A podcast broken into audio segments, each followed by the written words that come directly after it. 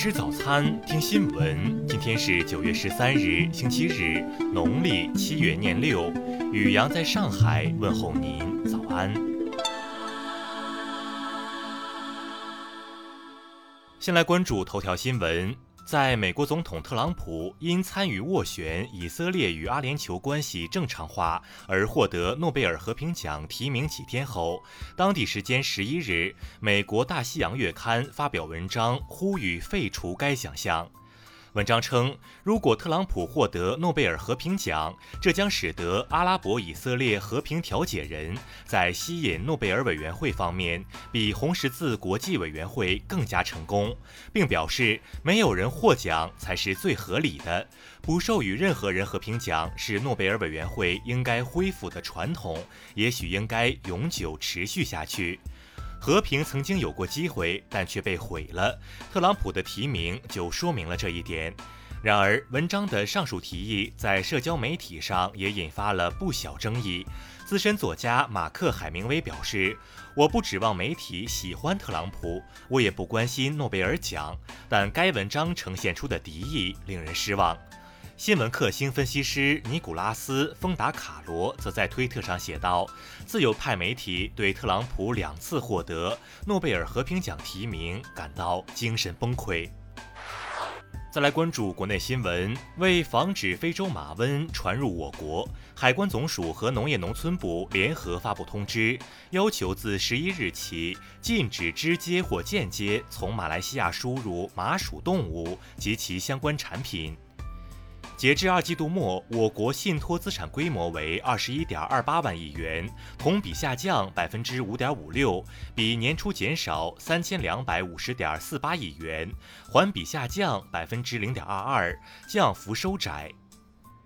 初步统计，今年八月社会融资规模增量为三点五八万亿元，比上年同期多一点三九万亿元，环比则多增超过一倍。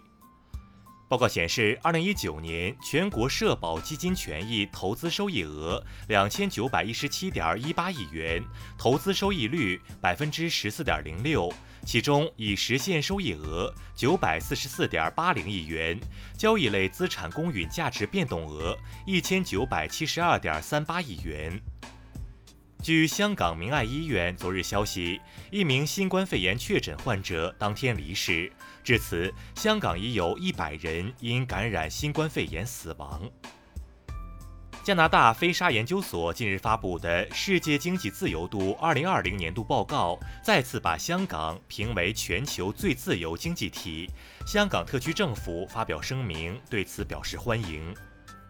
据报道，到二零二三年，全球预计有二十亿电竞人口，中国将成为该数字贡献最大的国家和市场片区。目前，中国电竞产业链相关专业已有超过一百个。九月二十日，最后一批本市台湾居民来往大陆通行证即将到期失效，所有持该证的台湾居民需换领电子卡式台胞证或申办一次有效台胞证来往大陆。再来关注国际新闻。根据世卫组织最新实时统计数据，截至北京时间九月十二日十六时三十五分，全球累计确诊新冠肺炎病例两千八百二十八万五千七百例，累计死亡病例九十一万一千二百五十五例。阿富汗政府与塔利班的直接和谈启动仪式于十二日在卡塔尔首都多哈举行。这是自2001年阿富汗战争爆发以来双方的首次谈判。俄罗斯卫生部十二日表示，第一批少量俄新冠病毒疫苗已被运送至各地区，预计将在九月十四日之前交付。俄罗斯国立高等经济大学的一项民调显示，目前几乎有一半的俄罗斯国民不打算接种新冠病毒疫苗。由于四月至六月这一季度经济数据出现有史以来最糟糕表现，许多评级机构下调印度2020到2021财年的经济 GDP 增长预期。西班牙王室十二日宣布，在一名同学确诊感染新冠之后，西班牙公主莱昂纳尔已经进入隔离状态。即将卸任的日本首相安倍晋三十二日前往东京一家医院就医，这是他以健康不佳为由宣布决定辞职以来首次前往医院。土耳其外交部十二日发表一份声明，对巴林与以色列建立外交关系的决定表示强烈的谴责与担忧，认为这项决定违反了阿拉伯和平倡议以及伊斯兰合作组织所做出的承诺。再来关注社会民生新闻，针对网上出现的云南一中学被曝提供变质食物，家长食堂系县委书记老丈人承包信息，云南省昭通市威信县县委宣传部昨天称，该网络信息系谣言。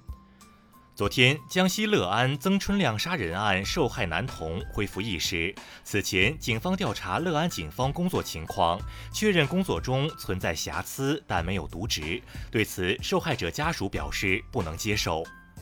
针对当地某鉴定中心涉嫌伪造亲子鉴定一事，广州当地司法部门已介入调查。据媒体此前报道，在不提供血样的情况下，中介仍能成功办理正规可查的亲子鉴定。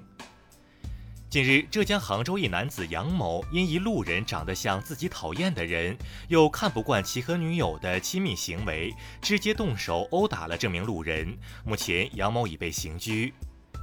近日，黑龙江哈尔滨有市民称，收到哈尔滨中级人民法院寄来的传票，显示八月二十七日询问，但法院发的短信显示二十一日案件已审结。对此，法院方称已通知取消询问，系统自动发送。再来关注文化体育新闻，新赛季英超揭幕战昨晚打响，阿森纳客场三比零击败富勒姆，取得开门红。CBA 官方更新广东男篮球员注册信息表，广东队顶薪三人为易建联、任骏飞、苏伟。当地时间九日，女性主义先驱海地性学报告作者雪儿·海蒂在伦敦去世，享年七十七岁。根据猫眼专业版票房数据，截至十二日十九时十三分四十六秒，电影《八百》票房已破二十六亿。